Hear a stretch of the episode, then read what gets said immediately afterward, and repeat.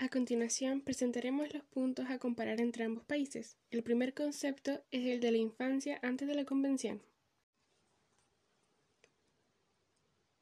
O sea, con el poder de que ellos puedan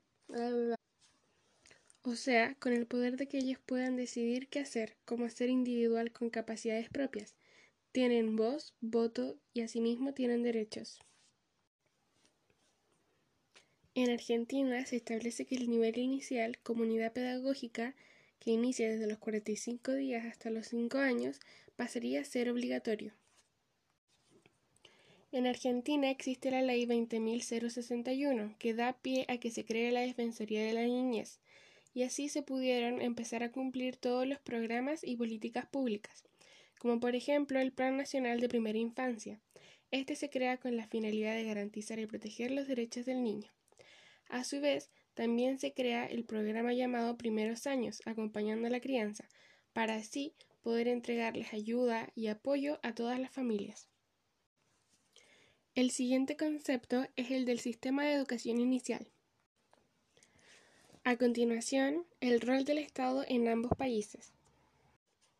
Para finalizar, el siguiente concepto es el del reconocimiento pedagógico de la educación parvularia.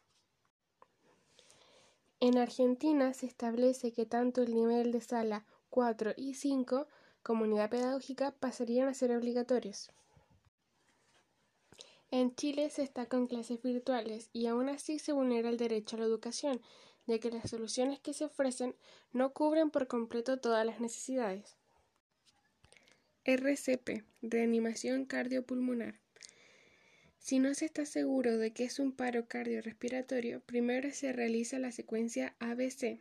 Estas letras nos van a guiar para evaluar las funciones vitales. Letra A. Abrir la vía aérea. Se eleva la barbilla y se inclina la cabeza, y como es un bebé, en este caso, se eleva solo un poco, para que así la lengua no obstruya el paso del aire. Letra B. Busca la ventilación. Acercamos nuestro oído a la boca y nariz del bebé para evaluar si se siente la salida del aire y vemos el movimiento del pecho.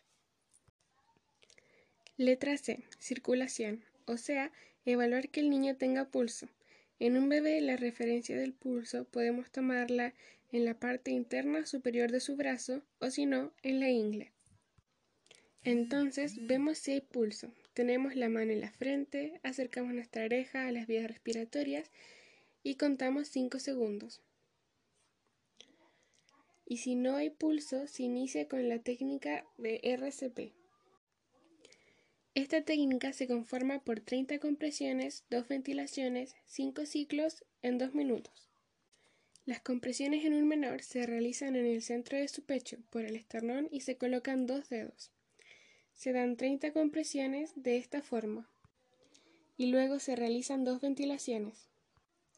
Esta técnica se conforma por 30 compresiones, 2 ventilaciones, 5 ciclos en 2 minutos. Las compresiones en un menor se realizan en el centro de su pecho por el esternón y se colocan dos dedos. Se realizan las primeras 30 compresiones de esta forma. Luego se realizan dos ventilaciones. Vuelvo a dar 30 compresiones y dos ventilaciones cuatro veces más. Después de los cinco ciclos, se vuelve a ver el pulso y se hace en un lapsus de 5 segundos.